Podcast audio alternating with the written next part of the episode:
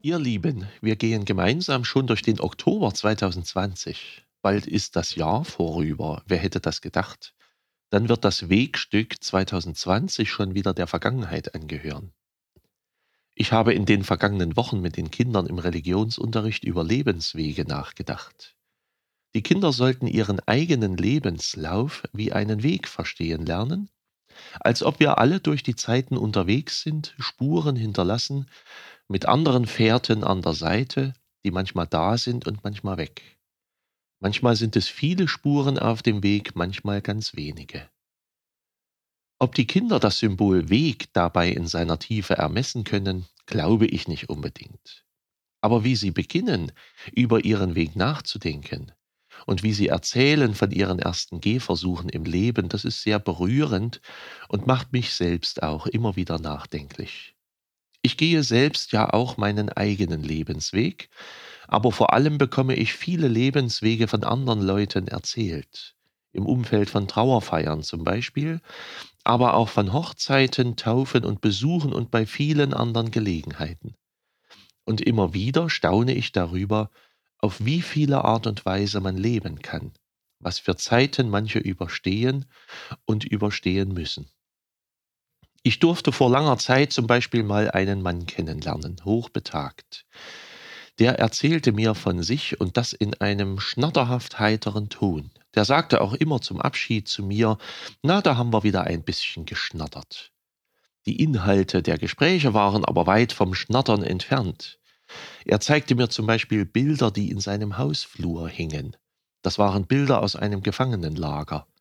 Ein Lagerkamerad hatte sie gemalt nach dem Krieg in Kalifornien, und er hatte sie meinem Gesprächspartner bei der Entlassung geschenkt.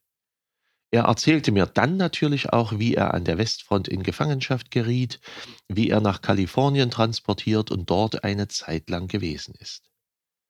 Wie er dort Englisch gelernt hat und die damals heitere, sonnendurchflutete kalifornische Lebensart selbst im Gefangenenlager noch spürte er sprach ziemlich positiv über diese Zeit.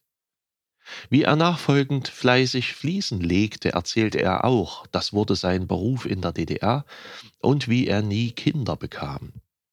Wie groß die Trauer darüber war, konnte man erahnen, und auch wie er sie durch Arbeit zu bewältigen versuchte. Er sagte auch, die Kinder wären jetzt auch weg und hätten mich sowieso allein gelassen.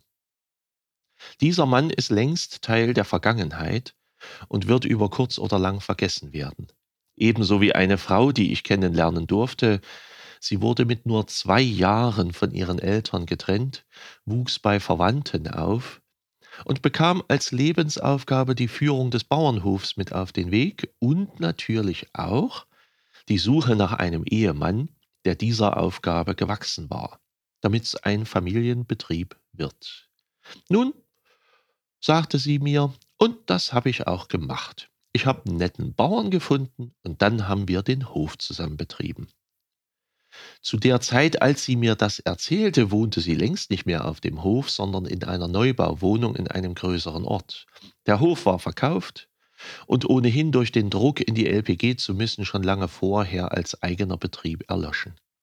Die Entwicklung unseres Landes hatte einen völlig anderen Weg als erwartet genommen. Auch das kann man immer wieder sehen. In Lebensläufen spielt sich Geschichte unseres Landes wider. Als ich vor über 20 Jahren mit dem Ausüben meines Berufes begann, traf ich viele damals alte Leute, die den Zweiten Weltkrieg als Erwachsene erlebten. Manche waren sogar schon berufstätig. Manche Leute waren gar noch im Kaiserreich Deutschland geboren worden, erinnerten sich vage an die Inflation, als Brot und Kaffee Milliarden von Mark kosteten. Der Krieg war ein großer Einschnitt, eigentlich der große Einschnitt im Leben dieser jungen Erwachsenen, ganz gleich, ob er zu Hause oder an der Front erlebt wurde. Ich hörte noch oft Dialekte, die heute fast verschwunden sind, zum Beispiel Schlesisch oder Ostpreußisch. Das weitere und spätere Berufsleben dieser Leute fand dann in der DDR statt. Auch der Renteneintritt war meist noch zu DDR-Zeiten und die Wendezeit die stellte dann gar keinen großen Einschnitt dar. Jetzt, über 20 Jahre später, hat sich das deutlich verändert. Viele der jetzt Älteren haben den Krieg nunmehr als kleine Kinder erlebt, tragen noch immer innerlich Bilder mit sich herum. Manch einer schien zum Beispiel die Bilder der brennenden Stadt Dresden immer wieder neu zu durchleiden. Immer mehr aber begann nun die Wende 1989-90 in den Lebensläufen der Leute wichtig zu werden, als ein Einschnitt, der das Leben in zwei Hälften teilt, eine vor und eine nach der Wende. Vieles musste plötzlich neu organisiert werden, zu Zeiten, wo man eigentlich die Lebensentscheidungen schon getroffen hatte. Mancher stellte mit Bestürzung fest, dass man mit 50 schon unvermittelbar sein kann.